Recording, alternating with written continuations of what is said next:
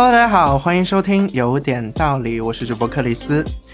今天我这个声音啊，是来自遥远的美国田纳西。这大家如果听到这一期节目的时候，也应该知道。呃，我在上海基本保存的所有库存都已经上线了，所以已经没有之前库存了。我们也是非常新鲜的一些 fresh idea 啊。那今天我们来讨论的是有关于书店的话题。其实我一直在做这个节目之前，在思考说，书店我们是不是要邀请一些书店的从业人员，就不管说是自己开书店的、参与书店运营的，或者甚至是去整理书货柜的这些呃工作人员。后来我想，嗯，就是这个话题好像距离我们还是有一些遥远的感觉，因为我们会在思考说，作为消费者，你如何去看待现在整个书店业态？你如何去看待你身边的书店？你如何去看待你自己曾经去过的书店？它可能经历了一些波折，最后或许留存了下来，或许已经离我们远去。那我们今天同样欢迎到了 Amber，Amber 现在来自温哥华的声音，跟我们打个招呼。Hello，大家好，这里是 Amber。OK，还有一位参与我们讨论的是来自，对于我们现在来说真的是非常遥远，来自首都北京的小伙伴安。Hello，大家好，我是安。今天欢迎到两位来讲一下书啊，我我不知道两位就是对于书有没有什么特别特殊的认知。我很想先抛出一个问题，就是因为我们说到书店以后，我们必然会想到纸质书。我想我想问一下两位对于纸质书的认知大概是在一个怎样的水平？因为对于我本人来说。虽然说我最近几年可能看书真的比之前骤降，但是我还是比起电子书更偏爱纸质书的那个触感和整个阅读体验。我不知道二位是怎么样。我觉得纸质书最重要的是那种那种你读的时候会那种成就感，因为你越往后翻的时候，它会从第一页，然后慢慢慢慢往后往后折，然后到最后一页，就有一种就是你随着时间的流逝，然后你看东西越多，然后你会觉得你记得越多，就是那个会随着那个书本的那个厚度的累积，就是特别真实。我觉得。嗯，但是电子书不是，你像我那 Kindle，我原来觉得我会读书，完了我买了，买了之后就真的连我连我连把它当泡面盖我都没用过，就一直放它，后来放的没电了。哦，我还不是没电，我买回来就没拆封，它现在还静静的躺在我的柜子里。我我当时就是附庸风雅，你知道吗？就是跟着潮流，我看，哎呦，就是。他好像都人手一个 Kindle，就好像我现在想想也没有人手一个 Kindle，就我也不知道我是被什么社会舆论给带的，你知道吗？就是趁它就是好像有个小折扣的时候就买了一下，回来以后我发现还挺麻烦的，你得就是 Amazon 上面什么下书啊、买书啊什么乱七八糟，哎，还不如随便买点纸质书读读。而而且那种书其实我觉得可能也不见得比纸质便宜多少，在亚马逊的这个这个逻辑下面，我觉得，嗯嗯，确实。安娜，你你如何看待纸质书？或者你你是喜欢纸质书的那一派吗？我其实就是因为我小时候的话，就是肯定当然就是看就只有纸质书嘛，就那个时候可能，呃，就看很多各种各样看特别杂的书，然后因为我爸爸老师，完了就是订很多这个儿童文学呀。然后还有什么英语周刊啊之类的，总之有啥书看啥书，而且就买很多盗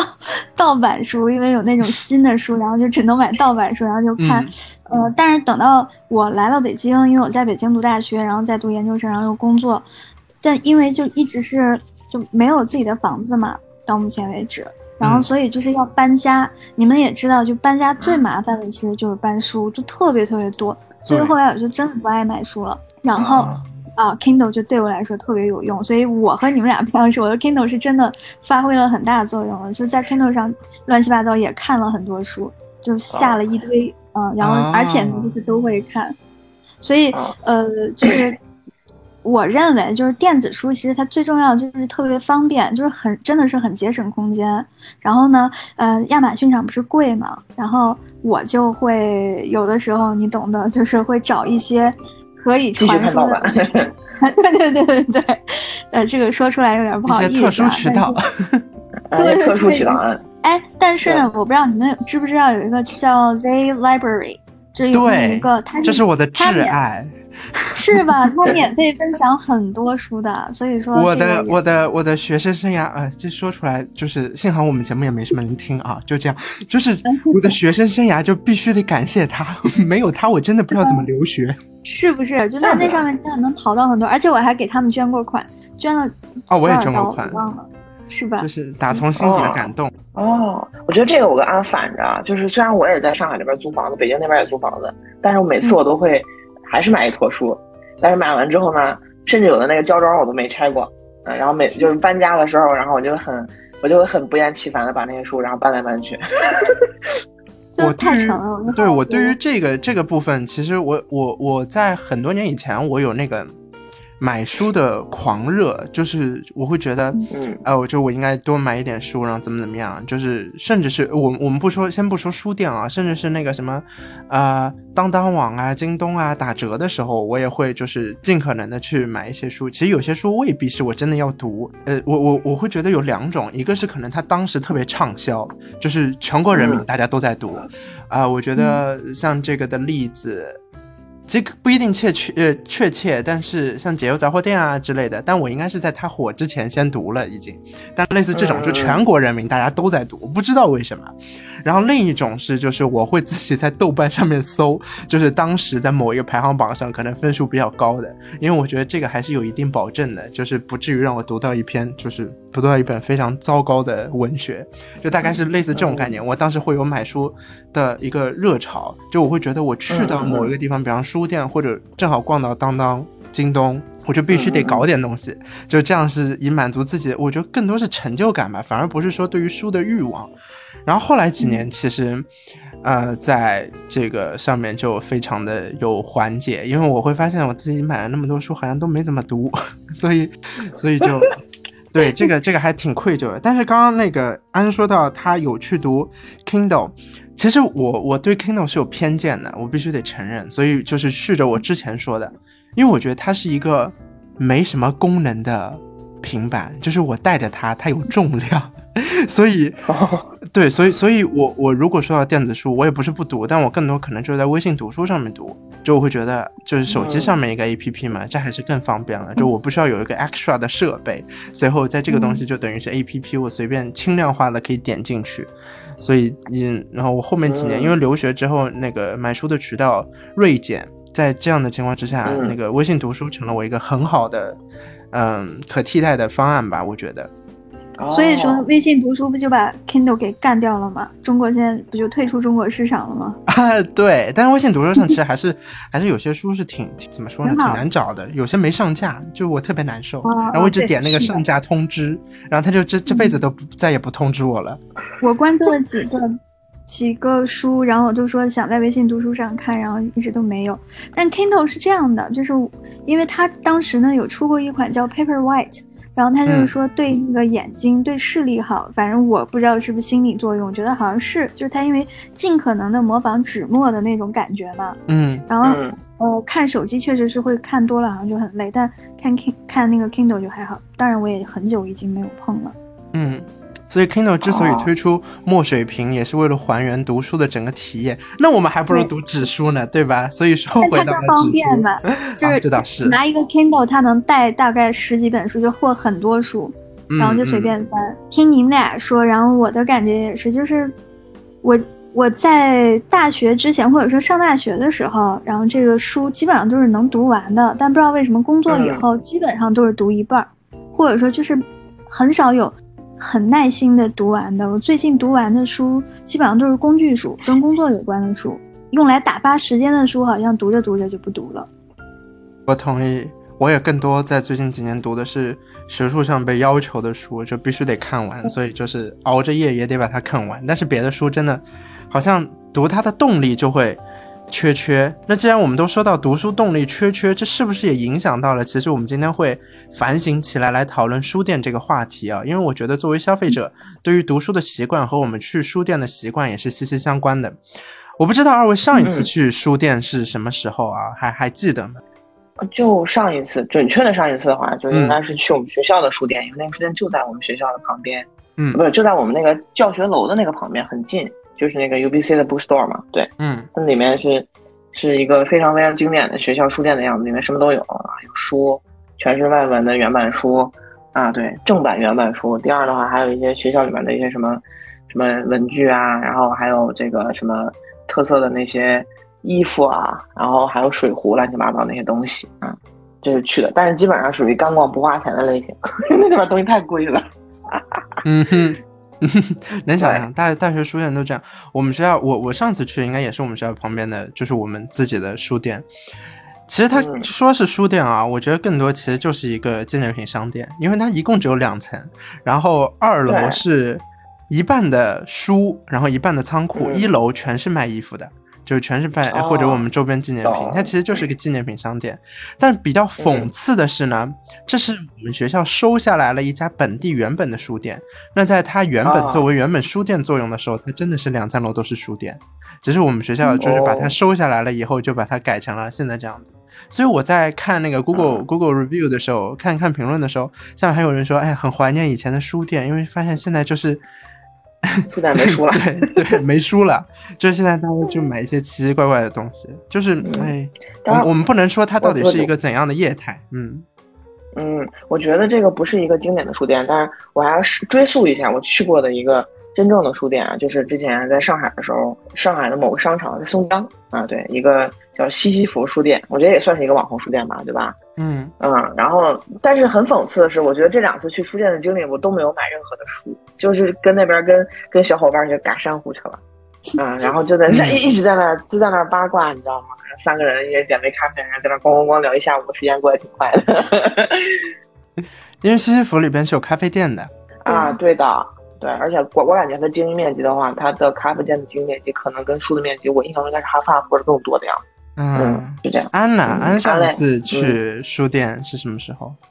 我是大概七月份吧，七月份的时候，那会儿我还在一个外企上班，然后最近不是辞职了嘛，嗯，然后呃，我跟朋友其实那天没想去书店，然后就是跟朋友约着说，两人很久没见了，我们就说溜达溜达。然后结果呢，就溜达到西四，西四那儿不是有好多胡同嘛，然后我们就走走走。然后他说，哎，说那个这附近，他就他因为就比对这些比较感兴趣，他说附近有一个什么正阳书局，就有这么一个地方。嗯然后他说想去看，我说行，那我那我陪你去看。进去之后呢，就发现真的就是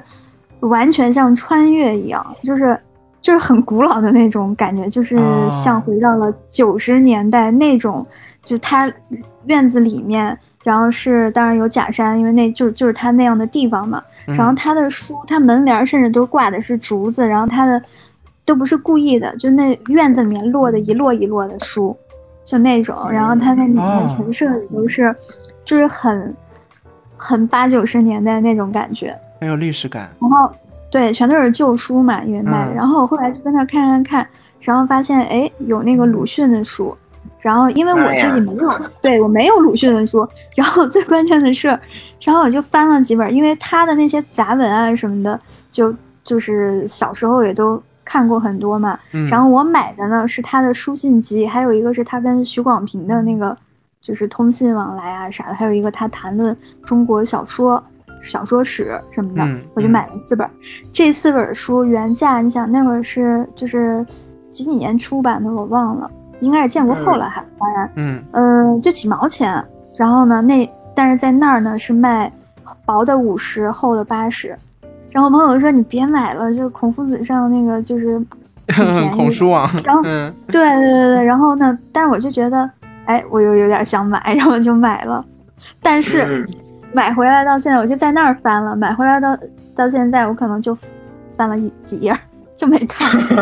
我觉得这是一个很很重要的观察点嘛。后面我们也会说到，因为我、嗯我也是常常在就书店里边很认真的在翻阅书，就不管买或没嗯买，但是回去了以后，就好像这个动力就不如在书店里边这么充足了。会不会是对？会不会是因为环境或者那个氛围？这个我们在后面说到星星书店的时候，我们再展开聊。但刚刚两位分享到了上一次去到书店的这个经历，有没有在你们的回忆之中，某一次就是在那么多的逛不同的书店的经历里边，哪一次有没有最独特的一个印象，或者值得来分享？刚刚安分享这个，我认为已经足够的就是有意思了。还有没有别的呢？我是从衡水然后去北京嘛，当时零几几年，零六年，啊、那个时候然后去出去逛，去出去逛的话，我也没逛什么，就是什么商场之类的，对，我就去了第一次就去了那个西图，就是去的那个西单图书大厦，啊、因为当时在我家那块儿的话，就是那新华书店就一层，啊不对，两层，第一层是书，第二层好像是文具什么的，对，就两层。然后那个整个西图的话，一共是四层，而且四层全是书，然后分的不同的分门别类的，我觉得有一种就是刘姥姥进大观园的感觉。当然，我觉得在里边翻一翻、看一看，就自己喜欢的那种书什么的。当然，我最惊讶的是什么？就是当时在，呃，去楼下一楼看他们结账那个地方，就是我当时也是买了那么一两本书啊。然后当时还还在看什么，看那种吉米漫画什么的，对，买那个，嗯，然后的话，我排队的时候，我前面有一个人，他是推着那种购物车，你知道吗？推着那种购物车买了一车。然后这个印象我太深刻了，因为我就一直觉得我去买书的话，我可能我买的顶不进，我买了三四本已经算是不少的了。但那人买了一车，啊，当当时我觉得按照我的那个想象力，我觉得天哪，这个人这么喜欢看书，或者他家就很有钱，他家是不是有别墅或者开大宝马什么的？就然后就在我当时的那个眼那个那个心思里面就在想这些问题。我觉得这个当时对我触动还蛮大的。虽然后来我觉得我当时在在京后来京东买车买买买车呸买书啊。买书的话，可能也会买不少，一次也买那么一大摞什么的。但是我就觉得那种触动感没有那个瞬间强烈，嗯，就是稀土，稀对。然后还有一个就是除了稀土之外，稀土旁边应该就是那个王府井嘛，王府井，然后有一个王府井图书大厦啊，它其实应该也是国营的，也是好几层的那种。但当时我在里边买的是那个什么，买的是一个。CD 机，因为它也卖那些文娱产品嘛，对吧？对对，嗯，卖。当时我买的是一个就是非常非常经典的一个松下的一个 CD 机，当时为了给我妈妈就是做礼物，因为她喜欢听那些音乐什么的嘛。啊，我当时就我记得是我当时拿了那个就是叫什么一等人民奖学金六百块钱，完了自个儿再搭点生活费什么的，就买那个 CD，啊，我特别宝贝。嗯，买了之后就然后紧接着买了点一些，就真是真是都买的是正版的 CD，在那个王府井图书大厦里头。啊，对。但是，但是我觉得有个小遗憾吧，就是我觉得我妈她不听这个东西，她可能玩不转那些电子产品嘛。完了，我就一直留着，你知道吗？到现在我其实一直还是在听 CD 的。所以这 CD 机在你那儿？对对对，也没送出去，嗨呀！啊，对他其实其实当时让我妈玩了一段时间，但是他觉得玩不转，完了我就又拿回来了。因为我其实可能本质上原因，我买给他，我觉得本身应该是我喜欢，嗯，所以我就留着了。对，这你你这也是有一点有一点怀古气质了，毕竟现在用 CD 机的人也不多了。哎，对，说 CD 机，我觉得我在分享一个特别讽刺的经历啊，就是，嗯，我当时我就是买了好多 CD 嘛，买了好多 CD，我就觉得，啊，一旦我要有个车的话，当然因为我有 CD 机，我要有个车的话，我第一件事情就是把我喜欢的那些 CD 放在我车上，然后我就换那个碟片，我开车的时候听就肯定巨爽。嗯嗯。结果我买的那个车，当然后来它改版，可能真的听 CD 的人少了。他那个车后来就把那个 CD 那个模块给撤了，没了，就就没有了，你知道吗？嗯，对。然后，然后就更搞笑的就是，然后我来这边不前段时间也买辆车嘛，嗯，啊，买了买了那个就是那个，然后那个车是有 CD 的那个那个槽的，对，但是我又没有 CD，我一张 CD 都没有带过来。哎呀，后来我就，后来我就跑到那个。这边有一个那种啊，就是那种感觉是一个香港人聚集的一个小商场，嗯啊，然后里边会有一些那种就是那大陆货或者是香港的那些粤语歌的那些 CD 什么的，但是贼搞笑的就是，就是我去的时候那个货架全空了，就只剩下一些什么民乐摆在上面了。啊？为什么？他他也关门了吗？不不是，我觉得应该就是它的那个运货的周期比较长，它那个东西肯定是要从对从国内那种应该是那种集装箱运过来的，嗯，所以就就对，但当时我是花了十块钱，十块加表买了三张 CD，就是笛子，因为我听那个芈月笛子嘛，就是买了三张笛子的那种 CD，我就觉得也还行吧，还挺好，反正现在有三张碟片了。嗯，我想你也这真不宁缺毋滥，这就是先先有着是吧？先先存着。对，感受一下 CD 的美好，嗯，哎，也不算是吧，因为因为那个 CD 就是因为我自己喜欢听那个就是民乐，听那个笛子和箫，哦，是吗？哦，对，所以就就会，我觉得也不算是对我的呃听歌的体验有个打折打折，不对，还是有打折扣的。他那个笛子吹的太烂了，我觉得没有咱大陆卖的那个 CD 录的那个声音好，嗯，但是一边一边听一边骂，嗯，大大概就这样。行了，还还能有互动感，挺好了，挺好了。我也特别喜欢听箫，我觉得那个箫的声音特别苍凉，然后但是又很好听。啊，我呢就是，嗯，如果说就是因为逛书店的话，嗯，就印象最深最深的，但是又有点跟书店本身又有点没关系，就是因为我大学的时候特别喜欢蹭，就蹭书看嘛，然后我就记得是有一次去了那个中关村那个第三集，当时那个当时那个第三集应该在北京算是好像据说是最大还是亚洲最大，我忘了。总之就是占了一个全国最大民营书店啊，是吧？哦，然后我就在那儿就就那儿因为蹭书看就特别方便，然后就看了好久好久，但我忘了看什么了。但我对那天印象特别深，就是因为那天是五幺二，就零八年的时候五幺二，然后等到我回去之后，大家说说啊那个地震，然后说附近工作的人，然后什么都都下来，我不知道，我不知道这事儿，就我看了很久，我就觉得这个事情有一点让我挺震惊的，就是完全不知道，也没有感觉，完全沉浸在里边。对，就是所以我好奇一下，就那个书店现在还在吗？不在了。已经没有。好的。二零一零年一月二十日，北京第三届书店关门，所以这个也是。你记得。对，这个也因为就做节目，咱要收集一些资料，对不对？嗯。就是你这个太专业了。一零年的前后其实是图书业的一个巨大的分水岭。对于实体书店来说，作为这个商业业态，因为呃，在不同的复杂的底层逻辑的影响之下吧，就当时第三级书店其呃第三级书局关门，其实是引起了不小的轰动啊。所以说，嗯，像这样一类的民营书店。那我们今天之所以会聊到这个话题，也是从一零年承接到现在。其实我们也看到这个业态在不断的进行改变变迁，然后以至于能够唤起大家记忆中，呃，不同的对于书店的一些美好的回忆吧，或者一些独特的回忆。那对于我来说，其实我分享几个比较都比较呃呃诡诡异的 书店的那个回忆。啊，不是，首先第一个是我有一次去香港，嗯，在海港城里边嘛，还不知道哪里有一个书店，就我们也我我也没有再去搜索它到底叫什么。对，然后我去那个书店逛了以后，买了两张 CD。就我们今天好像绕不开这个话题了，就就是也没买书。嗯啊，对啊，这是这是去香港，然后呃我。然后鸟屋书店啊，不是就是这两年特别火嘛，然后包括也开到了杭州跟上海。我第一次去去鸟屋书店是 一六年吧，或者可能更早，在东京，呃，去了东京的几家鸟屋书店，基本我都逛了，代官山的、周末黑天桥下的，然后包括说后面有一次一九年、一八年，反正我最后一次去东京吧，就是在疫情前，呃，Ginza Six 在银座也开了一家，在它的商商铺的顶楼。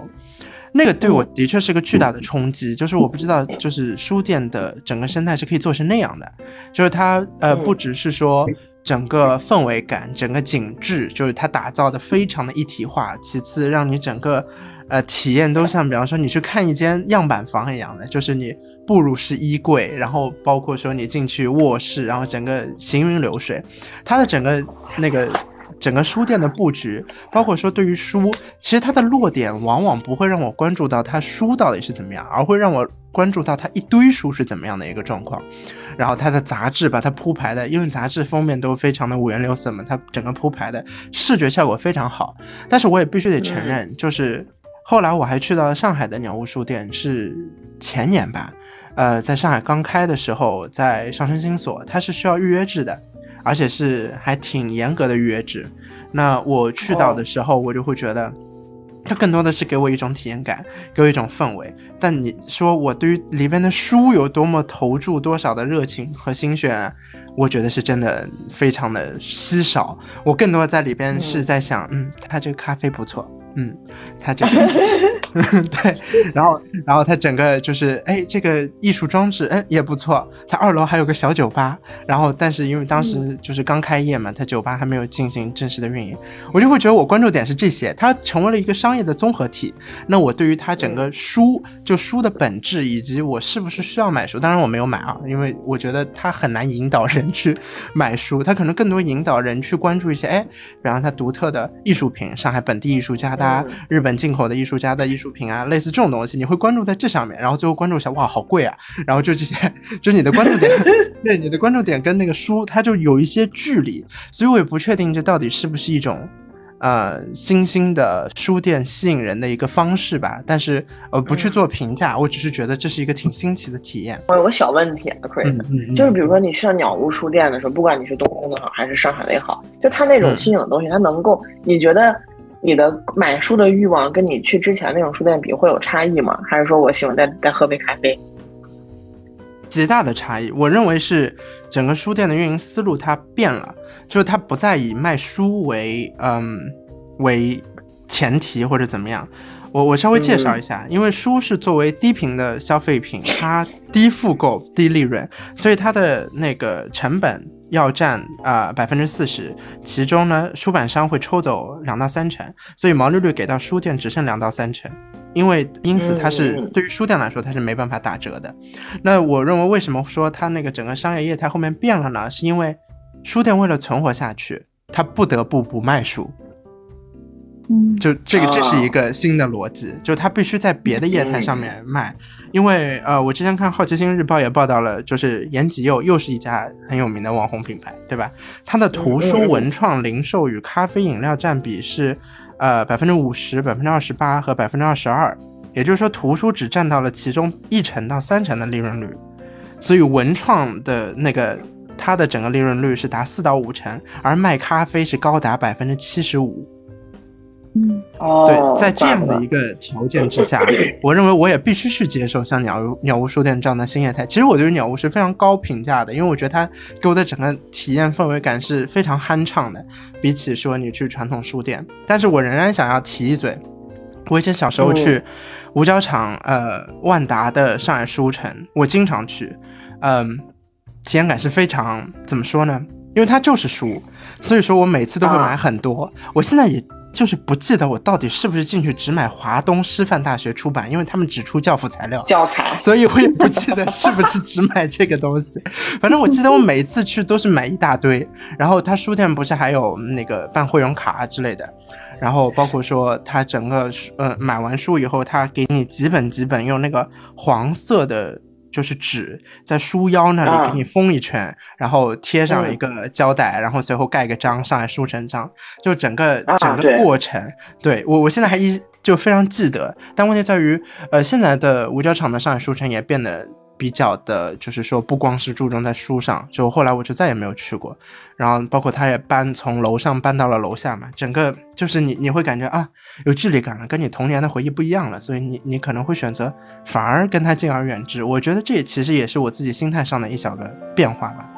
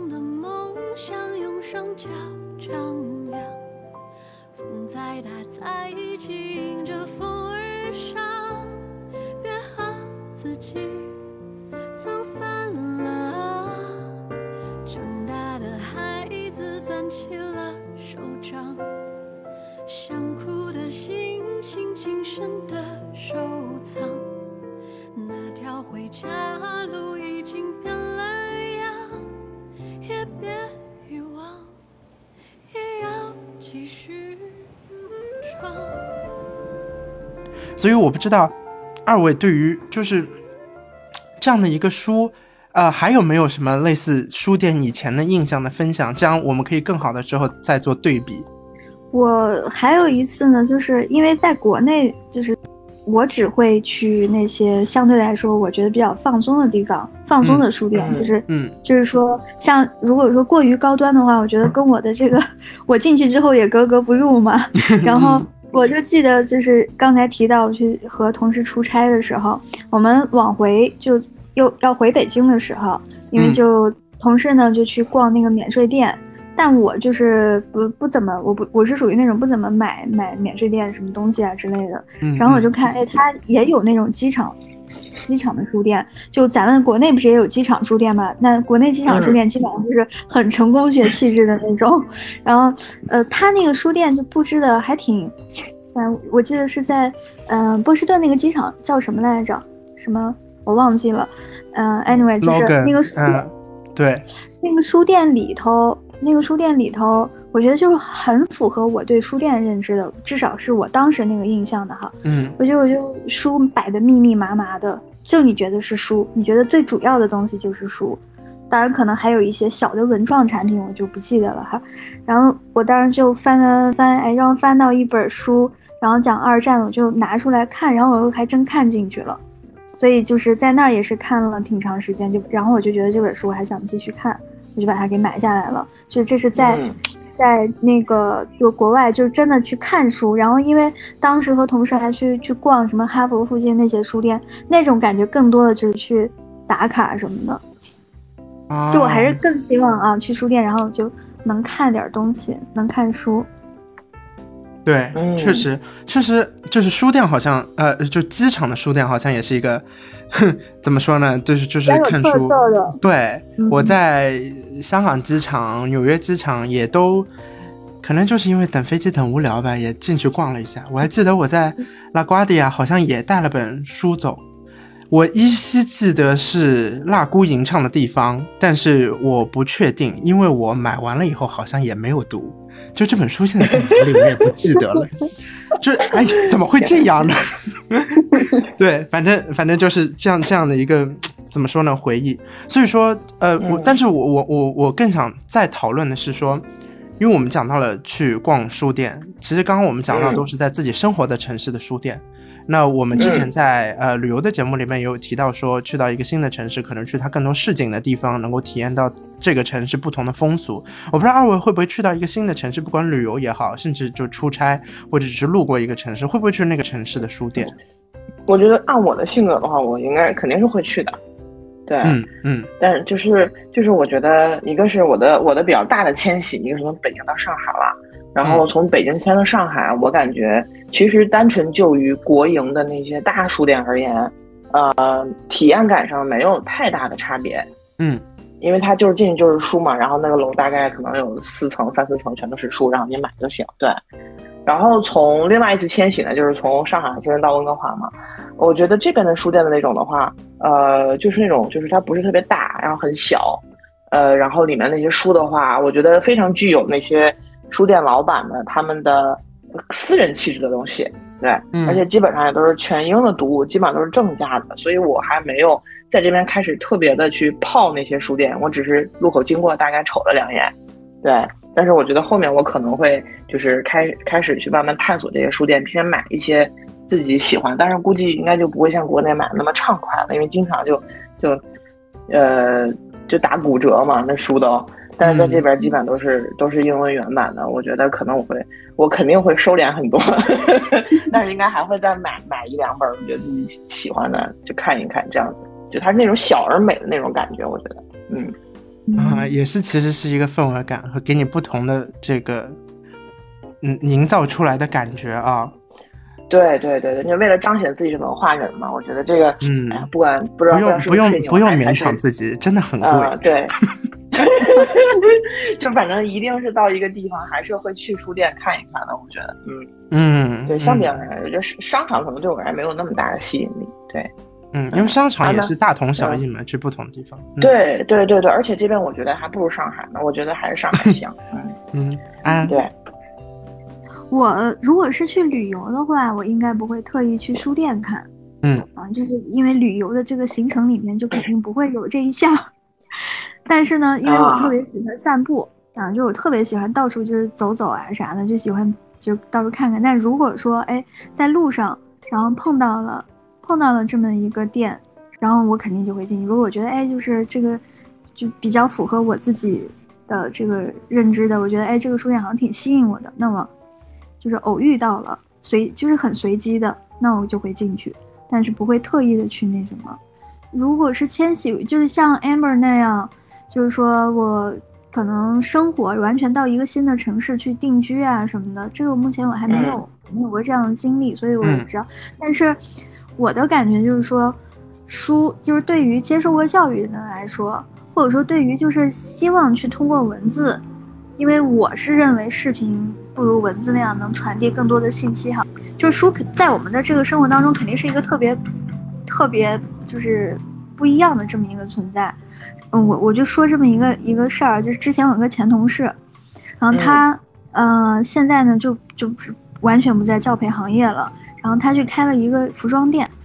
嗯，就是非常有个性的那种服装店，在上海也有店，然后在北京也有店。我看他朋友圈里面分享，他就是从这个从开店，然后到就是去店内的这种装潢呀、装饰啊，然后到一系列都是他自己在全程弄嘛。然后我最近就觉得这个同事果然是不一样的，就是他的那个衣服装店里面，然后就摆了很多书。就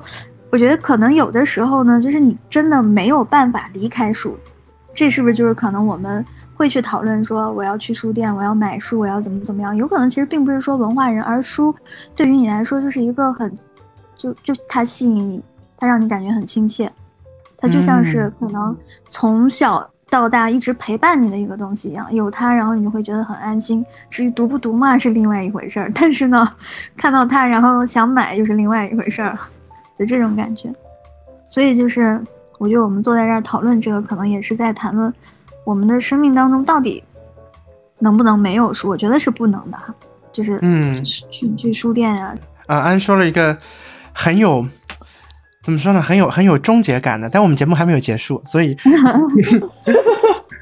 对。但是说回到那个生命中能不能有书啊？我觉得这也是为什么我会问去到一个新的城市，你会不会去书店？驻足一下，因为我觉得它会彰显出就是书或者说书店这个东西在你就是生活轨迹中的重要性。就你会觉得说我还是要去看一下，就是对于我自己来说，可能为了一个满足感，或者为了自己完成一些某种自己给自己的纪念任务。我看那个优酷的探世界的时候，高晓松呃和他的嘉宾马伯庸去。西安的时候就去打卡了高晓松自己的书店，虽然这可能纯粹是因为他自己要做广告，但这也是我觉得是一个很好的旅游路线吧。我觉得他有关注到说，嗯，在。尤其像西安这样的一个文化古城，就是它的文明是非常富足的一个地方，它会把跟书店连接起来。也就是说，好像那些历史那些东西，我们或许可以去到一些博物馆，去到一些古的灵迹啊，什么东西，去到呃兵马俑的现场，我们也可以从书中来获取到一些片段，或者更加丰满说我们对于这些历史的想象。那我自己去到一个新的城市，我大概率还是会去逛一下它的书店，因为我真的是那种。博物馆、美术馆、书店派的，就如果说它外面天气不咋地，我还真的会去这些地方逗留。那我记得那么多形形色色的书店啊，包括说我之前分享去东京去到书店，呃，可能还去到一些其他小的城市去书店。其实我还是想提一下去苏州的诚品书店，就是成品从台湾进大陆的时候，他就挑选了几个城市，苏州、深圳，呃，或者还有其他地方，我也不记得了。然后苏州是它比较早落地的，那我觉得也是，呃，因为那个台湾朋友在在苏州的人挺多的嘛，那可能对于他们来说也是一个家乡的共鸣。苏州成品其实有一点点像，呃，我之前提到的鸟屋，甚至是很多现在比较热门的。呃，书店商业体，就它也是底下有吃的喝的，然后中间可能是专门辟了一大层卖文创，最后书店其实只有楼上，嗯，也是一层吧，但是你就是感觉还是挺小的。那它其实更多的是，嗯，把它的区域分化的非常的就是。井井有条，但它这个井井有条跟我们以前认知到的国营书店的那种井井有条，把它非常规整放在一块是不一样的。它还是非常给你做分类的，也就是说，它会有一个视觉动线吸引你，就看到某一本书或者某一些书，而这些书正好是他想卖给你的。不管是说他做了那些月度、季度的销量的前十的那个榜单，然后把它大大的一面墙铺满，那其实你会更会关注到可能就其中的几本书，比方第一二三名是谁，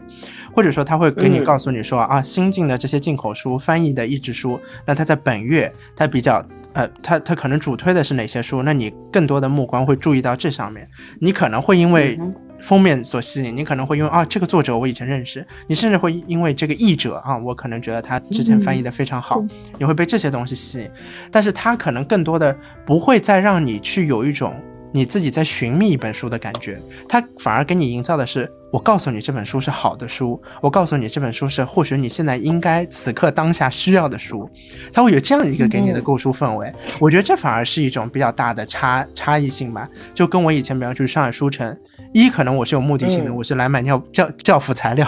一是可能我就是只是只是对，只是为了这个书，我直冲到教辅材料区；二是可能我就在寻找，就是在感觉遇见一本书，可能我今天看，哎，我看，哎，这个封面不错，哎，那个腰封不错，哎，那个。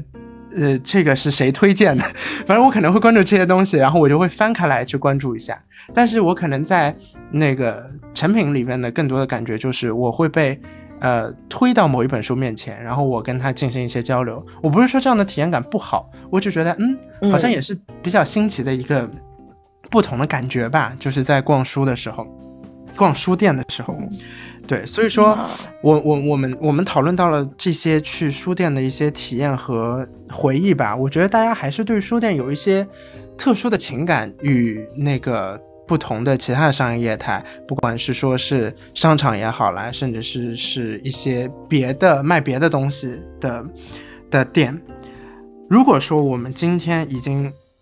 讲到了说这样的去书店的差异性，也就是说我们现在去到书店确实是必须承认比以前更少了。那我们还在哪里买书呢？还是说其实我们更多的就是像我们开开篇的时候提到的，在当当、京东、亚马逊，包括看 Kindle 上，是是这样的一个状态吗？二位？哦，我觉得是这样，就是说，就取决于我觉得对那本书的稀罕的程度。嗯以及我觉得我是不是要 like 到一个新的城市，然后去那个城市打卡的话，我要不要买一本书这样的感觉？就比如说，我有一本就是，哎呦天呐，我都忘了那个书的名字了，当时也是在东京买的，叫他讲的是一个医生，就是他得肺癌去世的那个故事，就是 With Breath No Air。哦，我忘了那个名字了，啊我，记得当时你也推荐给我。对对对对对，完了我也不记得了。对，然后那本书的话，就是真的是我恰好碰到书店里面，然后就遇到它了。OK，、嗯那我就把它买回来了。我觉得这本书对我来说，我去这个地方旅过游，OK，然后我来这个书店打了个卡，它是个纪念性东西，它一定是个实体，对吧？然后它是正价的话呢，我觉得我也完全 OK 啊。这种情况下买了那本书。当然，如果要是比如在国内的话，like 啊、我想啊、买很多书啊，就比如说我可能有段时间没有买东西了。就是我我我不是那种喜欢囤囤口口红啊或者是什么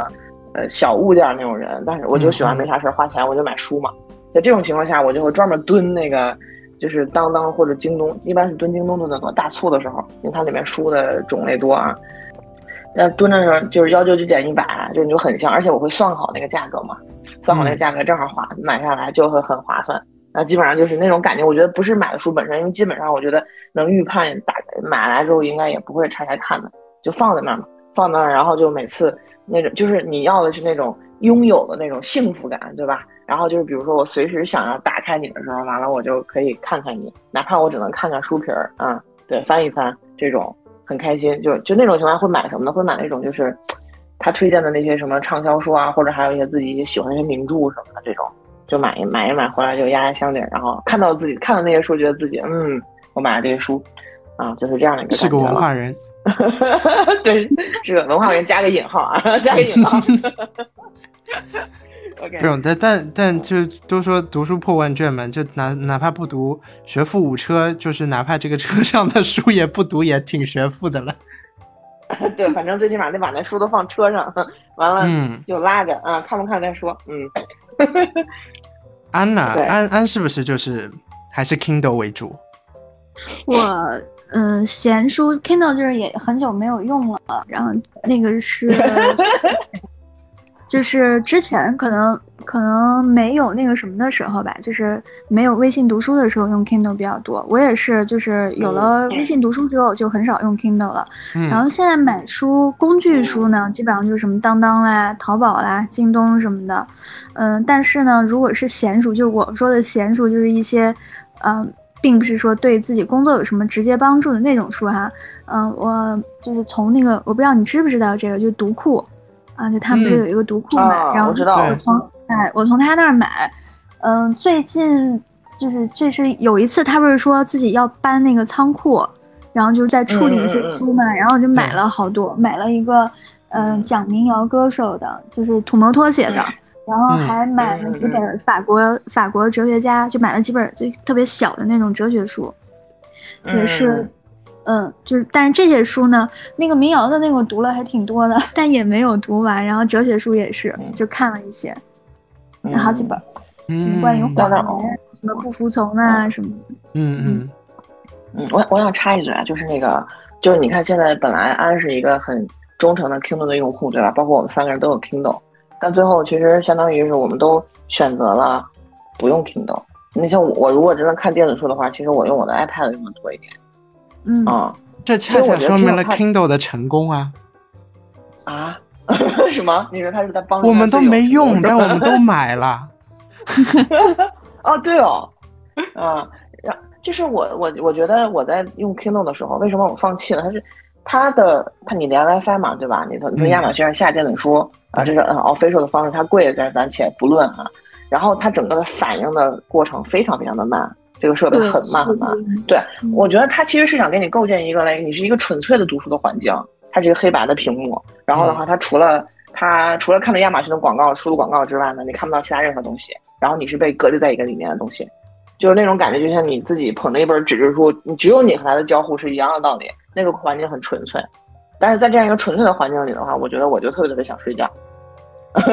嗯，但是你你要是比如说你要微信读书的话，我觉得。一个是它是微信嵌入的嘛，我觉得你可以时刻来翻一翻，看一看有没有人找你，微信找你。然后另外一个的话，它的屏幕其实还是那种亮的那种的话，我觉得就是我觉得你的交互的渠道会更多一点。单纯比 Kindle 的话，我觉得当时 Kindle 他们打造这个生态体系的时候，他是这么想的：，来，我把你跟周围的嘈杂的声音隔开。嗯，但是这个我觉得是它的特点，也是它的一个劣势吧，因为我觉得人们现在没有办法脱离社交的一些软件。嗯。我我我同意你刚刚说，我补充一下，我觉得微信读书有一点做得很好，也是我非常爱用的一个功能，就是不同的网友对于同一段的文字的评论，我特别喜欢看这个，就是它会有有下划线，就是 highlight 一段，然后可能你会对于它有做不同的，有些人有些甚至会有自发的做注释。就是他可能会讲说啊，他的一个背景故背景故事是什么？因为我在上面看了很多我要读的那个教材的中文翻译版，因为真的很懒。然后，然后就是他会去介绍说啊，在美国什么上世纪八十年代发生了什么什么事情，在在那个呃那个大衰大衰。弱的大衰退的时候发生了什么东西，然后怎么怎么样，类似这种，然后也有的人做评价，比方说，哎，作者在这一段想要说什么？哎，就是这个角色他这个时候为什么会这么说呢？我觉得怎么怎么样，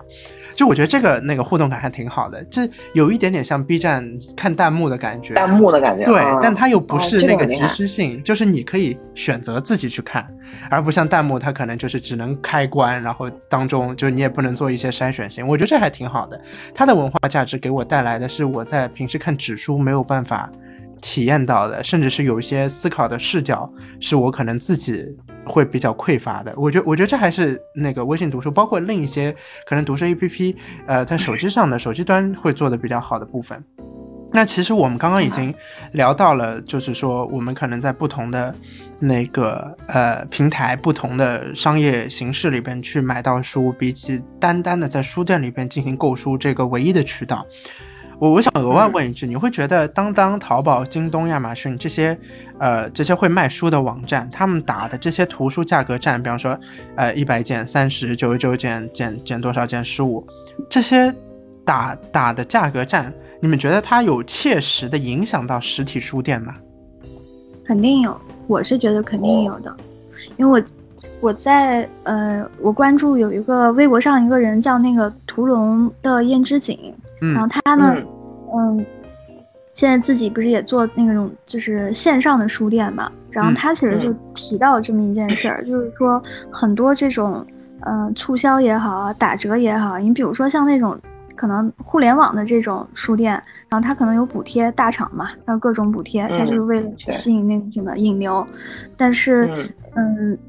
这样对线下实体店这个冲击其实就会很大，因为其实。就像就像刚才 Chris 你说的，它的利润利润的那个空间其实非常小，你让它怎么嗯降，它其实其实本身是根本没有办法降太多的。而在互联网上打这么、打这么多折，那我们肯定就是因为从消费者角度来讲，谁谁便宜我就要谁呗，那薅薅羊毛嘛，不薅白不嗯嗯薅。但是嗯那肯定就不会选择去买正价的，除非就像是出于情怀，出于那什么。但是情怀确实也不能当饭吃，对不对？所以我们可能自动的就会去选择低价的，但是实体店又没有办法那么低，各种成本在那儿，所以我嗯想影响应该会非常大。所以到现在，你像那些书店，它如果要活下去，都被迫转型，我觉得也还是受这个影响。对，对但是我感觉啊，就是说，这其实真正的书狂狂这样打骨折的这个习惯，其实应该是在就是一零年那会儿，嗯我觉得一零年前后。对，我觉得这个是这个是中国消费者被电商惯出来的臭毛病，我觉得。嗯嗯，就我觉得他对那本书，他虽然在打折，当然虽然我也买打折书，但是我要说啊，就我觉得他在里面并没有对，呃，图书相关的，比如说作者，还有就是他的出版社，还有就是书店等等，嗯、就是交一些钱，然后来表示他的尊重，我是这么觉得的，因为呃，我有一点点电商的从业经历嘛，因为当时当时卖书最多的应该就是亚马逊和当当，对吧？嗯嗯嗯。嗯，然后，然后当当那个时候其实做的还挺牛的，然后还有很自己很不错的利润的，啊，你这种情况下，它其实是没有必要打太多折扣的，因为比如说人们想买书的话，第一想到的还是去当当，啊，当时是在零对零七零八那个也还没有抢公章呢。对对对，但什么时候开始疯了呢？是因为当时京东它是想从三 C 进军到更大的客户，它它从三 C 往图书里边走。嗯所以当时他做了一件事情，就是把把图书里面五个点的利润都砍掉，然后拿这个哐哐的就挖那个当当的客户。从那个时候开始，就是那个书它一直在疯狂，比如说要就幺九九减一百，九十九减五十这样哐哐哐的打打折。因为本身我觉得数书的这个价格的底线应该就是五折，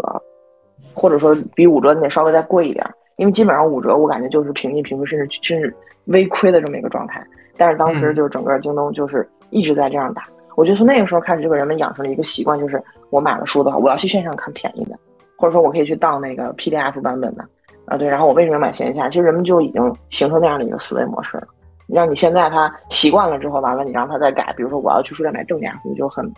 困难。我觉得，就说我有能薅羊毛，为什么不薅呢？但说实在的，我觉得，就它其实是，我觉得它其实有点像一个，我不能说它是一个业态的代退吧，但是它是一种就是一种很大的颠覆，就有点像现在人们很多就是，比如说去买那个直播的商品，然后我觉得其实对实体经济也是有些冲击的，而且本身我觉得我是不太看好这种东西的，嗯。嗯，嗯，一家之对。言，但是还是我我认为我们可以呃 比较对对对，这是我个人观点啊，啊，对与与本台立场无关，但是嗯。呃，我我我觉得，我觉得 Amber 说到的几个重点啊，首先是我觉得，嗯，因为书是一个你在购买的时候，它的信息跟你的认知是不对称的东西，所以你是光靠，比方说你在网上，它能够给你披露的信息也很少，就是你可能只能看到封面，可能看到一个简介，可能看到谁给他做了个序，可能看到一下目录、t h a t s it。然后你可能在线下的时候，你看到的可能。如果在时间允许的话，你可能还能翻一下、读一下其中段落。那如果你就是非常紧急的想要买，我认为紧急首先就买不了书。当然，其次，如果你只是进去逛书，你看到某一个封面，你可能会被它吸引，但是你并不会因为这个封面而能够预估到这本书给你带来怎样的阅读体验。我觉得这是书一个比较艰巨销售的地方，是因为你没有办法预估到这本书是不是物超所值，或者是不是能够带来你支付的这笔钱给你的回馈。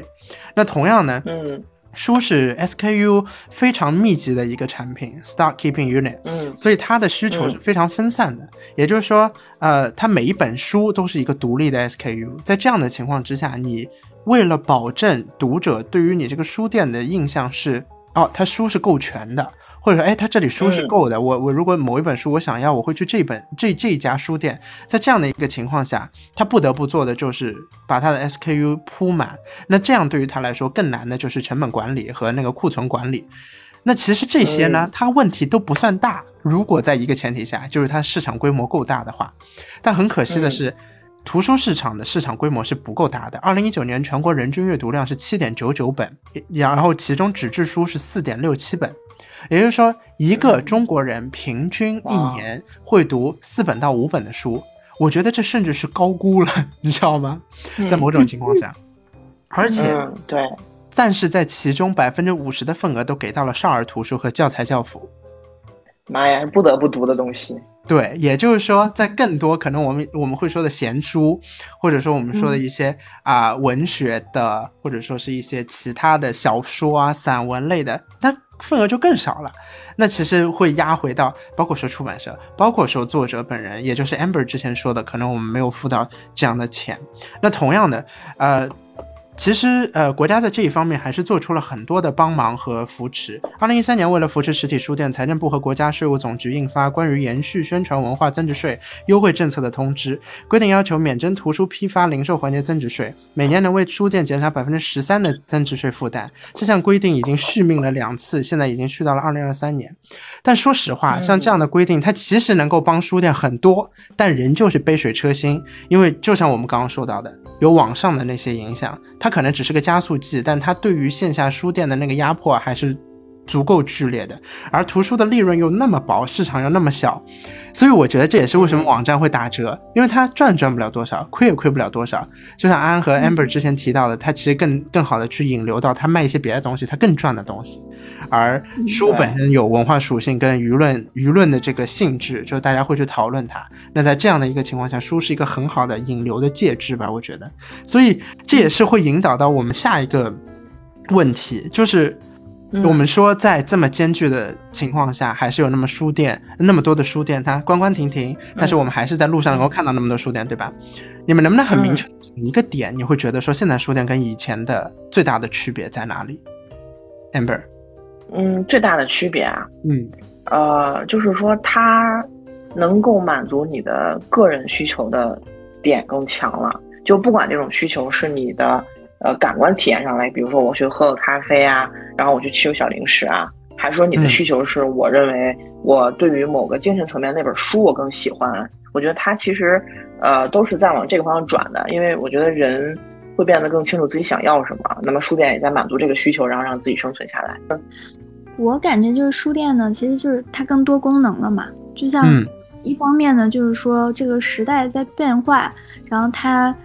我们以前很多东西其实就是，那我做这个，比如说我书店就是卖书，你买完就走啊，或者说你就在那儿看，然后怎么样，它只有承担这个买书、卖书、看书就这些功能。但是现在的话，它可能同时承载了，比如说社交的功能，嗯，比如说可能还有一些嗯、呃别的吧，啊、就是一些嗯情怀也好，或者怎么样，所以我觉得就是更多功能了。因此在它的外，就是它的这个陈设上啊什么的，肯定都会跟以前就差别特别大。嗯，嗯我觉得这这是很好的一个关注，因为我我突然现在回想起来，因为之前 Amber 说到他去西西弗嘛，我突然嗯想到一件事儿，就是我有一次在人民广场逛街，我也不知道为什么我在人民广场逛街，就是 然后然后好像周边的就星巴克啊什么都人满为患，就是扑出来，然后我在想我要到哪里去休息一下。我最后想到的是，我去西西弗里边喝杯咖啡，就是它成成为了一个我的思维定式，就可能我以前不会想到我去书店里面休息一会儿，而我现在想到的是我去书店里面，因为它有卖咖啡，我还能够就是对吧，还能在书香的坐一会儿那个嗯。对环境里边，我觉得这好像也是影响的潜移默化的影响到了我自己的消费习惯和我整个就是去到的某一些地方做出的选择，这还挺有意思的。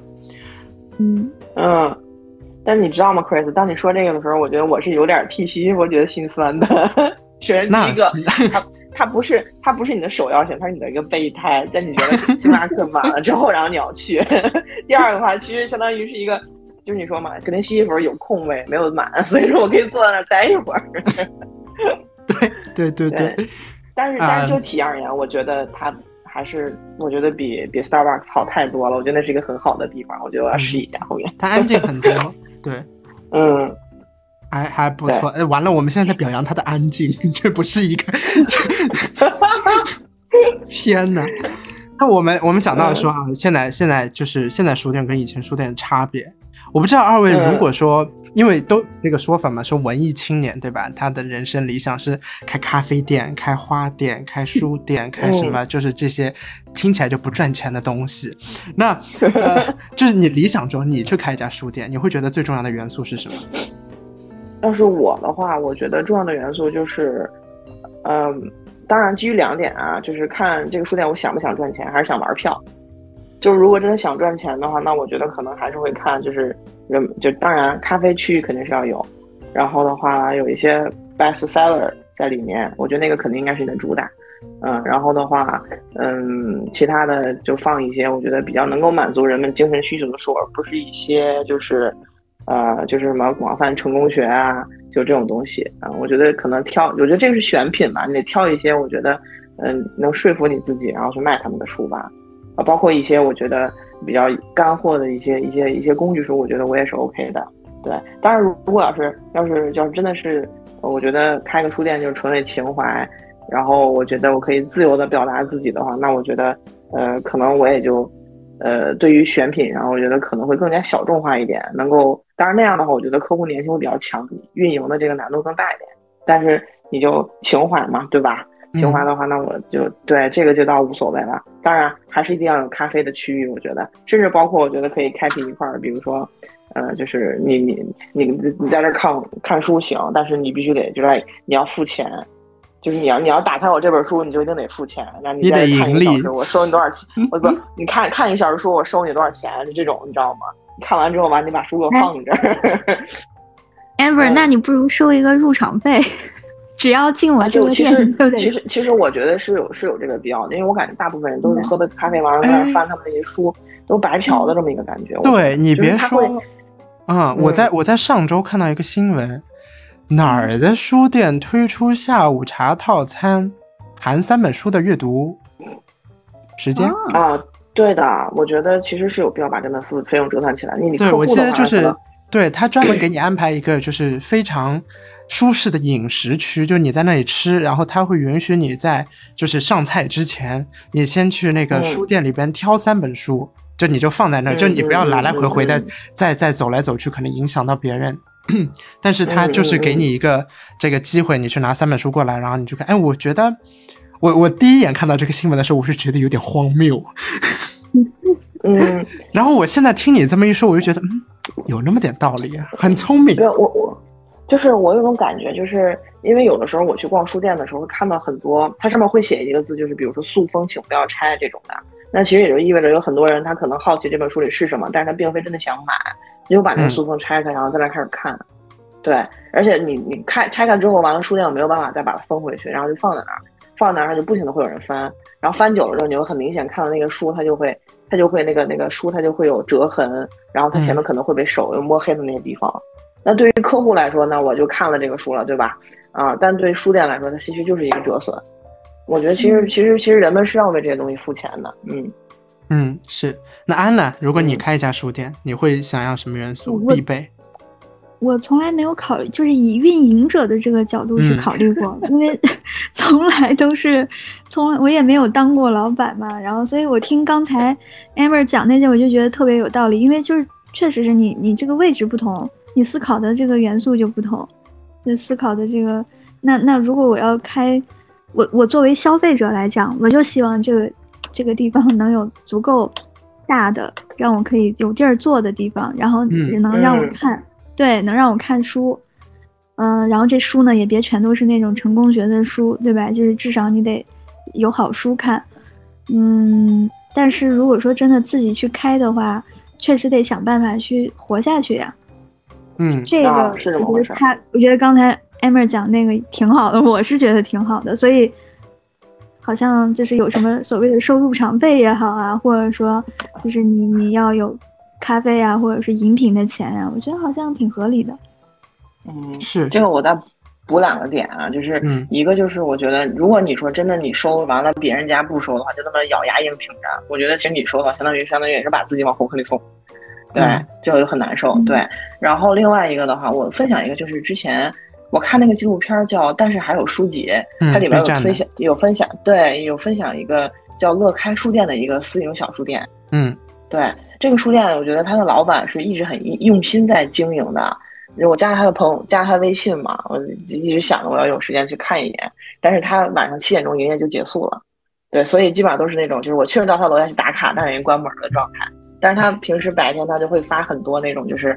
呃，什么他会有读书沙龙啊，啊，然后的话，他甚至会开开着他的他的这个小车，他的那个我不知道是不是五菱宏光，但类似于那么形状的一个小车车啊，然后选选一些书的品类，然后去到农村里面。去到农村里面，然后把他的书摊出来，给他那些人讲啊，或者说看有没有机会买一些书，他们会做这样的活动。我觉得，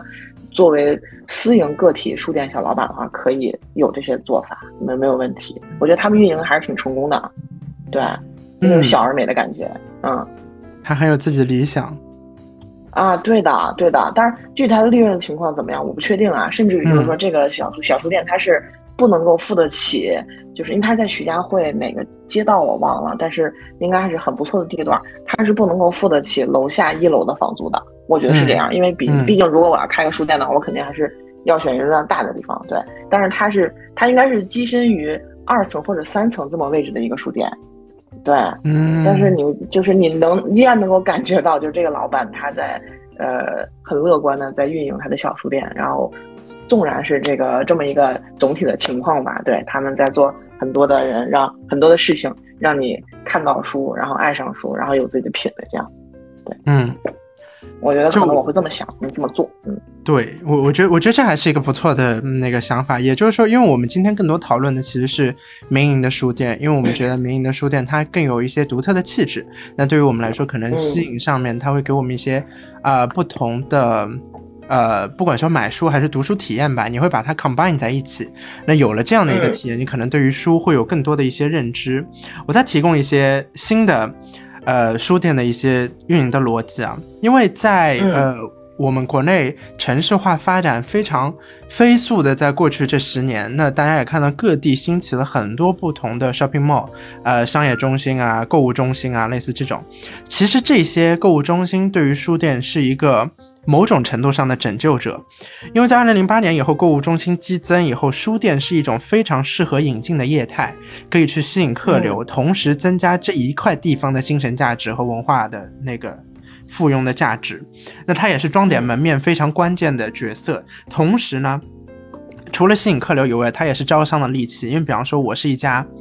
呃，我是一家。呃，不管说就书店以外的业态，如果我在商场里边开在一家书店的旁边，我会觉得我还挺有面子的，就我会觉得，哎呀，这周围的可能消费群体会去到书店，那可能本身就是一些高净值的群体，那他可能会或许来到我这里的时候，他也会把他的一些文化价值、文化属性带到我这里来，所以我还觉得，呃，就是这，哎，对于我来说还是一个挺好的营销手段吧。那对于商场来说，呃。他们也是需要书店，不光是装点门面，一些书店的租金在商场是普遍租金的百分之十，另一些则完全免租。所以当消消费业态逐渐，我们刚刚说到那么多体验赶走，书店转型就是我们一直说到的，现在我们认知到的书店，它变成网红打卡点。我觉得也是有那么一点道理了，因为他会觉得他在商场里边，可能他不光的卖一些书是最关键的要素了，他可能得卖一些别的东西，包括我们刚刚说的咖啡也好啦，坐下来的空间也好啦，这些东西，甚至我刚刚讲那个下午茶套餐，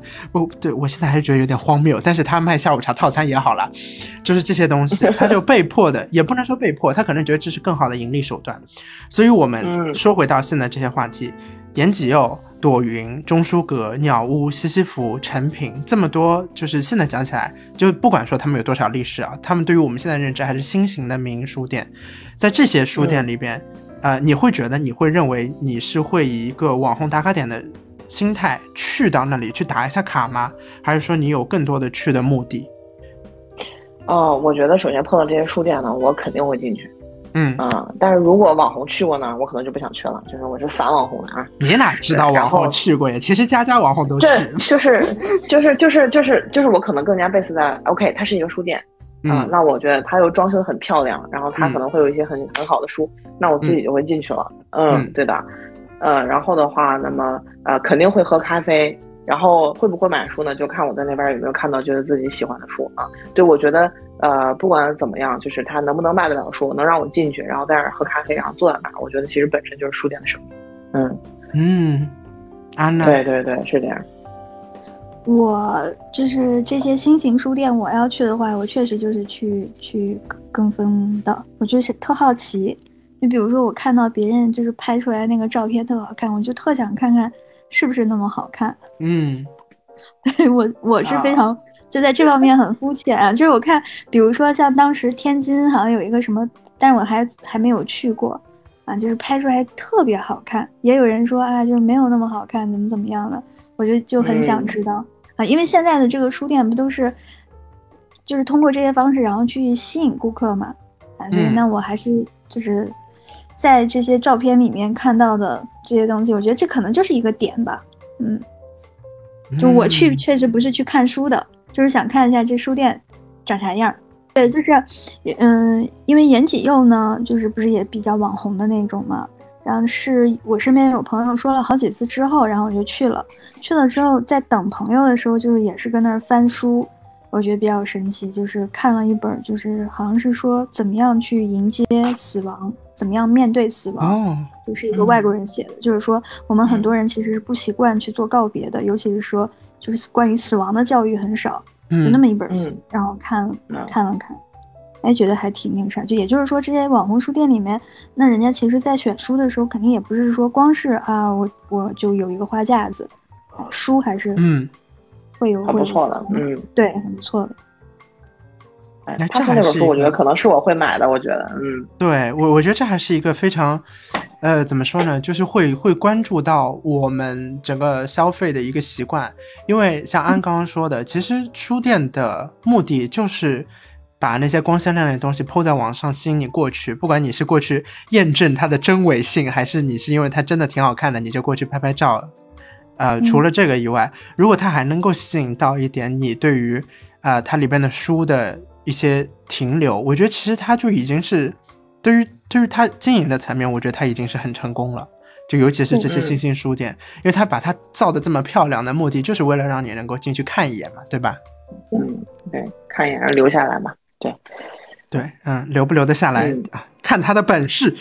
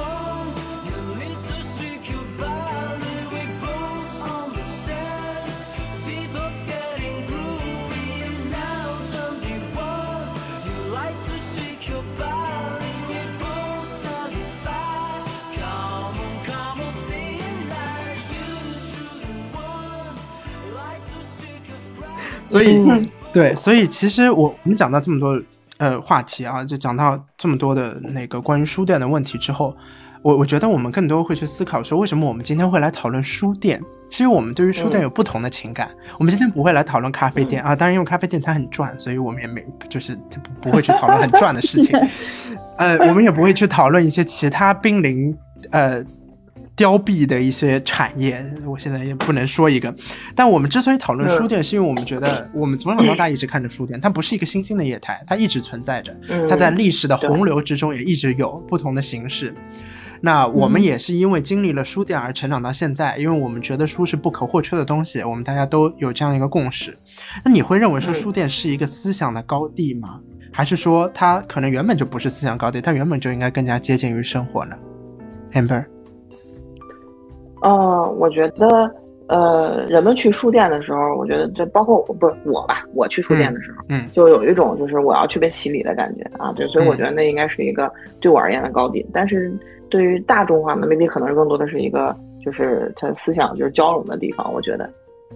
嗯，对，但对，但每我觉得每次去书店的话，我其实是有点朝圣的小心思的，嗯，对我我其实很也就是比较崇拜，比较比较崇拜吧，我很尊敬那些现在依然还在开书店的人。我觉得不管是那些呃大的那些书店老板啊，还有就是那些小的自行车老板啊，当然国营的除外啊，嗯我我内心对他们是非常非常尊敬的。对，嗯，我觉得国营也很值得尊敬了，他们也是非常努力的在经营。那确实确实，嗯，对对，也也不好看。嗯，你继续，你继续。嗯，对，然然后的话就是就类似于就是就是他他对我觉得他对我而言就是一个很比较呃是呃是说它圣洁有点太过啊，但是是那么个地方，啊、对的。包括其实就有一种就是去哪个书店打卡，就是有一种就是那种小朝圣的感觉嘞。OK，哎，我在这儿被洗礼一下，然后嗯很开心，就这种感觉。嗯，哎，这现在还挺好的。安娜，嗯我的话就是，因为可能从小就是特别特别看很多很多书，就各种各样的书，所以就是书店可能在我心中就是特别不一样的一个地方。它不是说什么神圣啊什么的，嗯嗯啊，这点可能嗯跟 Amber 不一样，然后也不是会嗯把它就是放在一个比较高的位置，但是在心里面肯定是一个比较特别的，就是亲切感，就会觉得说，哦，我到这样的地方，然后我可以去放松下来，然后我可以去，呃，不用，好像就是你看书的那一刻，然后你就忘掉身边的在发生的事情，然后是什么？因为平时可能还是一个比较敏感的人啊，就可能总是会有点想法有点多啊，怎么样？哎，但是看书的时候就完全不会去想啊，别人可能会怎么看我啊之类的，哎，就是去看书。所以说，就书店是一个让让人可以，就对我来说是一个让我很放松的这样一个环境。嗯，嗯所以对于书店还是有一些有一些独特的认知，但是这些认知也是他能够反哺给你的，就是在我们不断的成长过程中、生活经历之中，所以。呃就是对于书书店的这个感觉，因为因为我其实想问这个问题啊，我我自己也没有一个完全的答案，因为我对于书店嗯。还是有一些特殊的情怀，我会觉得，呃，嗯说说白了，可能因为我去到书店，我会表达自己还挺有文化的，就就这跟 Amber 之前说的一样，不管打不打引号啊，就是这这嗯这是一个感觉，就是可能这是给别人的那个感官上的体验吧，就是说，哎，这个这个人他他会去到书店，哎，他。哎我们现在在感叹说他会去到书，对他人不一样。嗯那嗯更多的，我觉得对于我自己来说，我还是很会沉迷于书店的整个氛围。嗯我觉得就是书店跟图书馆的区别在于，嗯，我我其实更喜欢书店啊。我我对于图书馆是，我我我觉得它是一种例行公事的感觉，就是我可能在某些需要的时候，我必须去到图书馆。啊随后，图书馆的阅读体验是一个被迫我必须在里边进行阅读、收获知识的过程，就是它会让我有一种，因为它它打造的氛围就非常规整、四四方方的，嗯每个人坐在那里，嗯然后大家都是低头看着书，就也不知道大家心里在想什么小心思。但书店不一样，书书店它还是会给你提供一个相对慵懒的读书环境，相对自由的，就你随时拿起放下。当然不不建议大家在书店里边随时拿起放下哦，但是我只是说可以 可以可以这么这么这么干的一个空间和嗯那个阈值在哪儿，所以我会觉得它是给我一种不同的，首先体验上面不同，其次，嗯，我我我很喜欢书店的一点是，他给我一种我不再消费的感觉。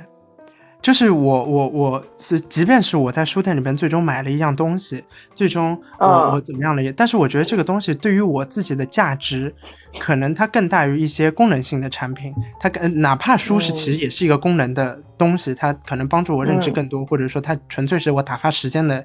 一个一个器具，一个一个东西，一个媒介。但我仍然会觉得，因为我对于书足够的忠诚尊重，我会觉得我对于嗯书店这个提供书的媒介，而且让我拥有书，而不是像图书馆，可能我借一本书，它不是它的，它上面不写写着我的名字，但它不是我的，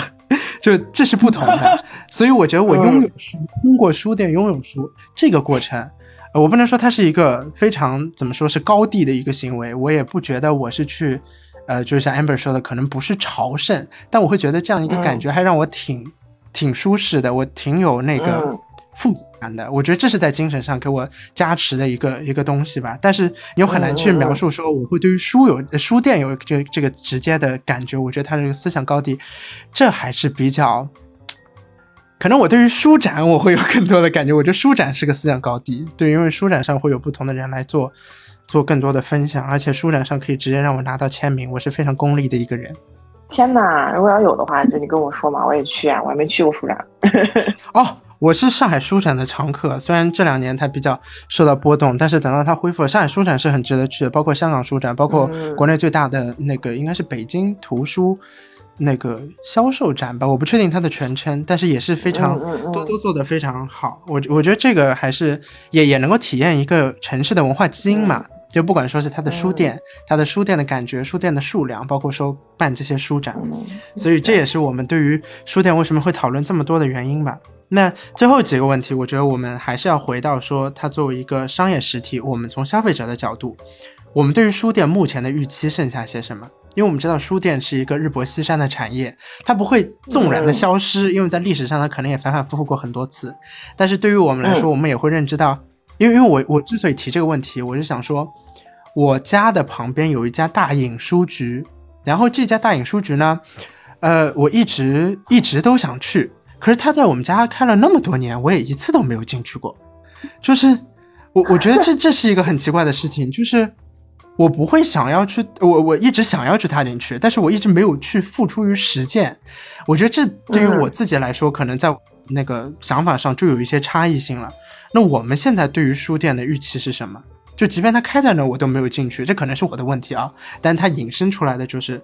我们到底在期待书店能够给我们什么了？Amber，嗯，其实我觉得你说那个书店在你旁边没去，就包括像你，比如说我可能在上海待了很久，我也没去过东方明珠的感觉是一样的，就是来你的需求没有那么啊，这是很那正常的，么那么强，对，就是不去东方明珠。我觉得我希望书店能干嘛呢？其实我觉得，呃呃，目前的那些新型的书店，我觉得对我而言吸引力就挺强的，它能够嗯满足我的，我认为是去一个书店里面所有所有的需求。对，包括我要挑一本我喜欢的书，然后我要去在那儿喝个咖啡，然后我在那儿，比如说如果有一些社交的需求的话，跟朋友约约见面啊，然后再嗯买两本书这种的，对我觉得它就可以满足需求了。然后你说后面还有一些别的吗？它能玩出一什么新的花样吗？嗯，我觉得我作为消费者本身想象力是比较有限的。对，maybe 可能我能想到的就是他会弄一些很好的书的一些周边，就比如说呃一些一些一些纪念册，或者是说什么纪念品之类的，或者说你把在作者邀请过来，然后开一些一些很有特色的小沙龙之类的。我觉得，嗯，这个可以有啊，但是说白了，但是我觉得会对书店的运营变得更加的也复杂。嗯，但是我不清楚具体这里边的细节是什么，但是我觉得如果可以的话，maybe 可能搭建一个读者跟跟作者的一些桥梁，然后满足一些读者的一些个性化的一些提问的需求，我觉得也可以有。嗯，这个对 这个这个其实现在挺多了。那个单向街就是我觉得在这方面做的很好的，它有很多哦，的就是那那个对，他的老板叫什么来着？就长得就是很有特点的那个男人，叫什么来着？我们我们？我们确定这段要留着吗？对，对，对我我我想说的就是你刚说的这个，其实还是有书店他在默默努努力着。嗯，嗯，安娜，你你对于去去书店还有什么预期？嗯，我我的预期其实就是，我觉得大家其实可能就是因为书店变少了，然后所以呢，大家就是特就是尤其是爱书的人，嗯、就是可能会有失落感，然后也会就是特别感慨，然后但我觉得我们还是把这个书店可能就是太不平常了。我觉得如果说我们对书啊，对书店就是平常心一些，就是我不知道你们有没有这种感觉啊，就是在咱们咱们生活当中，你就越越夸什么，越神话什么，其实这个东西就是越稀有的，就越好像它的生命力就会特别的特别的娇弱。但是如果说我们就是去书店，就跟你去你去超市，然后你去喝咖啡，你去怎么样，就是它它是你的生活当中的一部分，你就是。嗯你把它当成一个日常的、一个普通的、一个就是非常，就就是我们要去超市，我们要去怎么样，就这是一个很普通的事情。好，嗯那么这个东西，我觉得它就有生命力了，它就可以一直存在了。所以我觉得书店，我对书店预期就是，呃，能够让人们把这个读书这件事融入到自己的生活当中，那我觉得就够了，就可以了。等会儿我问一下啊，你觉得你你去书店的频次是多少？像你去菜市场一样吗？就是不多呀，因为是因为根本就没有 我就的，因为我现在是那类是，啊，我现在搬到郊区了，我搬到郊区了，就是别说书店了，超市只有一个物美，啊我觉得对，就很很小的那种，嗯，所以就是不太方便。但是我觉得这个，你你那两边两个里面，它其实是有个悖论的。就来一方面，嗯你希望书店它能够像正常的，就是去菜市场一样平平淡的那样，我可以经常去晃一晃。但另外的话，嗯我觉得其实不管从客观上还是主观上，其实是没有这个实现的可能性的。就目前而言，我觉得，嗯，嗯，对吧？我不知道，但是你们你们两个现在在国外生活，你们会觉得就是，当然，因为可以这咱们段可以掐掉啊，可以这段掐掉。我你知道就把按那个零儿零掐了就行了。嗯就是你们俩现在在国外生活，你们会觉得说是确实是在国外的人，然后人人家都是人手一本书，然后看书就没有没没有这太那啥了。我是这样这样的，以前不是有一阵子做营销嘛，就是这这段当然剪掉啊，做营销说什么伦敦地铁上人手一啊本书对对对怎么怎么样，对对对，那是因为伦敦地铁它没信号。嗯，就真的是这样是吗？就没办法，你哦你你得找点事儿干，而且伦敦地铁可慢了，它就是你得去一个地方，你得好久，那你咋办呢？你手机没信号，短信都发不出，电话也打不了，这别别说上别的了，所以他只能只能看书。我觉得这可能是被迫他养成一个习惯。但现在有那个新开的线 Elizabeth 就嗯就可以那个。就就你看没人读了嘛，然后有一阵子不是国内搞了个营销活动嘛，说是什么丢一本书在地铁，这玩意儿我觉得，因为他当时想要应和伦敦地铁那个时候，我觉得特别搞笑。然后你刚那个啊，你说你说，呃，是是因为我就是前几年，因为跟两个外国人就是先后我们做过室友，一个是嗯。法国女孩，然后一个是德国女孩，她们两个就是虽然说他们俩的生活习惯都不太一样哈，就是呃一个相对来说可能就是比较社社交，就是社交达人，哎，另外一个呢可能就更爱学习，类似这种，但是他们两个确实是读书的习惯很好，哎。就是可能会有时候拿着书跟我去讨论啊，然后甚至是在他们国内的外国人吗？他们一个是来国内工作，一个德国姑娘，她是来来德来国内工作，一个是在清华读读研究生。对，就在国内的嗯外国人真的还挺挺好学的，就是是的截截然不同。所以，我们刚刚讨论了关于书店的这么多形形色色的部分，包括说，如果说你自己预期中的书店，以及我们对于书店现在的需求是什么，那我们归根结底，最后还是要来回到一个问题，就是对于我们书店最初的一些，怎么说呢？就是人就是我们对于书店的讨论吧。就是我相信这个答案其实是很明确的，只是我想听听两位是怎么来回答说自己这个问题：我们还需不需要书店？Amber，就当然需要呀，对吧？嗯，就是我觉得，呃，去定期去书店喝喝咖啡、翻翻书，我觉得对我而言是必须的一件事情。对对对，一定要咖啡去，对，就就就有点像呼吸一样，是必须的。对我思考了一下，就为什么我这么需要书翻书的感觉吧，对吧？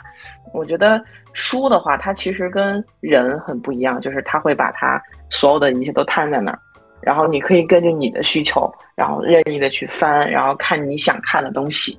就它是一种，它是一个百分之百托付给你的这么一个东西，你可以从它从它身体里面汲取你想要的价值。对我觉得这个是就是相当于就是说在书那里就是就是人是被百分之百的信任的，而书是百分之百托付给人，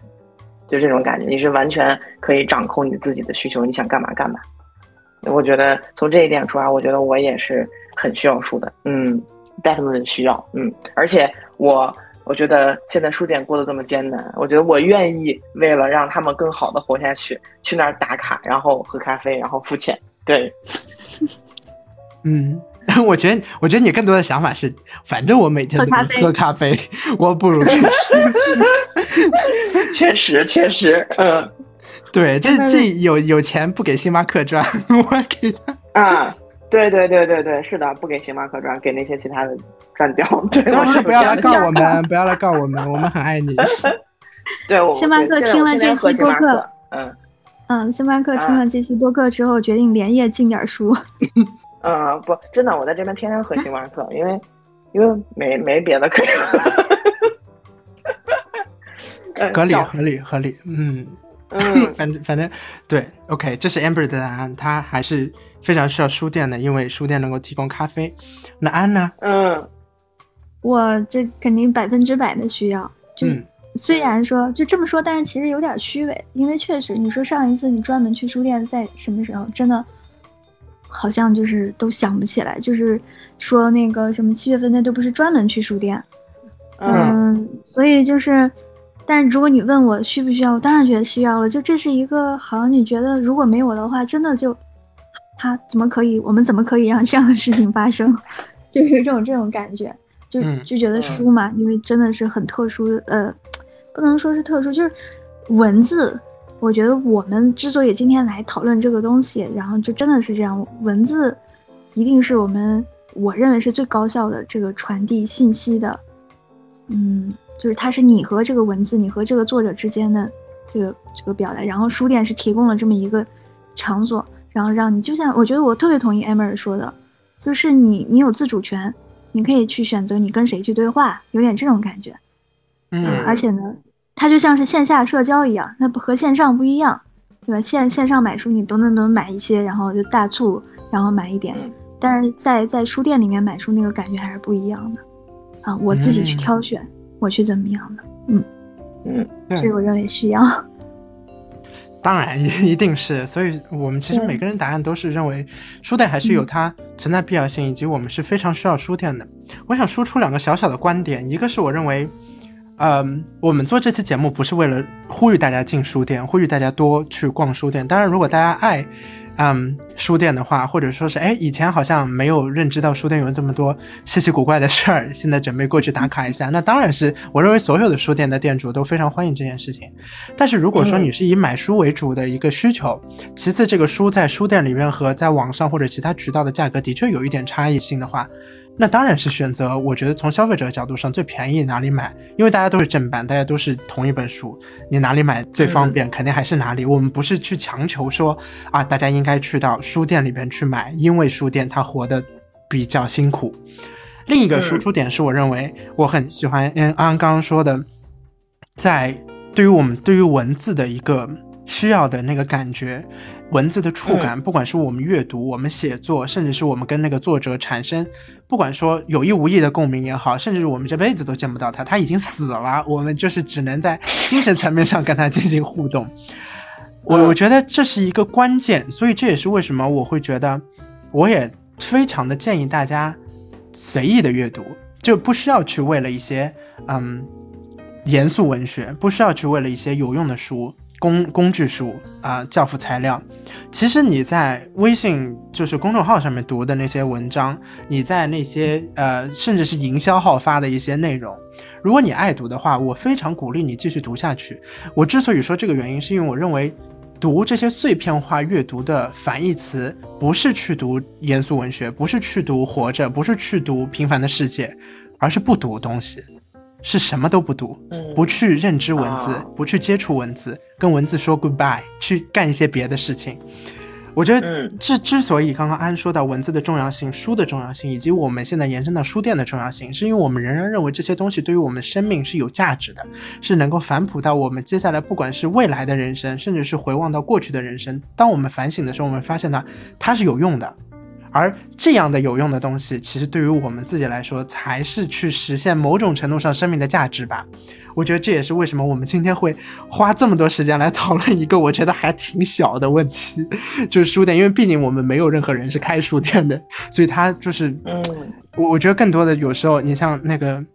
福州路上海书城，它关门装修的时候。说他二二十几年、三十几年的那个历程，我们所有人都会惋惜，就啊，他关了呀。虽然他只是装修啊，但是你就会觉得，哎，但是他这个情绪在我这里不就不超过五分钟，我后面好像就去找就是晚饭吃什么了，就是就没有太关心了。所以其实对于对于我们来说，它书店它就是一个我们会想到的时候会特别惋惜，但不想到的时候，可能我们下了节目之后，我们大家都去干别的事情，就不会再想到书店这个事情了。其实我觉得我们今天来探讨，把它抽离出来探讨。一是我觉得我们节目也有关注到这些东西，其次我是觉得还是我们对于就像安安说的文字和书的这个忠诚度，和我们对于认为它对于我们人生能够带来的帮助，这也是非常关键的。希望能够跟大家产生共鸣，一起共勉。嗯，对，还是多多看书。嗯嗯，那 IPM 播客网络的创始人李如一曾经说过，书店能够在同一时空为读者提供海量的选择。其实更多的时候，我们可能追求的就是这个琳琅满目，而在琳琅满目中，如果能挑到一本自己喜欢的书，再幸福不过了。所以我认为，在这么多的书里边，嗯，书店还是一笔生意，它要去赚钱养活自己，而我们大众也需要从书中，呃，从从书店中去找，仍然是那些书，《西游记》《百年孤独》《红楼梦》。包括我刚刚说的《平凡的世界》，甚至是《红星照耀中国》，对不对？我们还是需要这些书，那我们还是可以去书店里面买到。那我们的节目现在也是在嗯不同的平台上都能够听到，从小宇宙、喜马拉雅、Apple Podcast、Google Podcast，甚至之后我们可能会上线 YouTube，请大家敬请期待。所以非常感谢两位参与，谢谢大家听到这里，我们下期再见，拜拜。谢谢 Chris，拜拜。分租房每三百，紧挨着烟囱。水里香的行李，名字叫双喜，是我的二房东。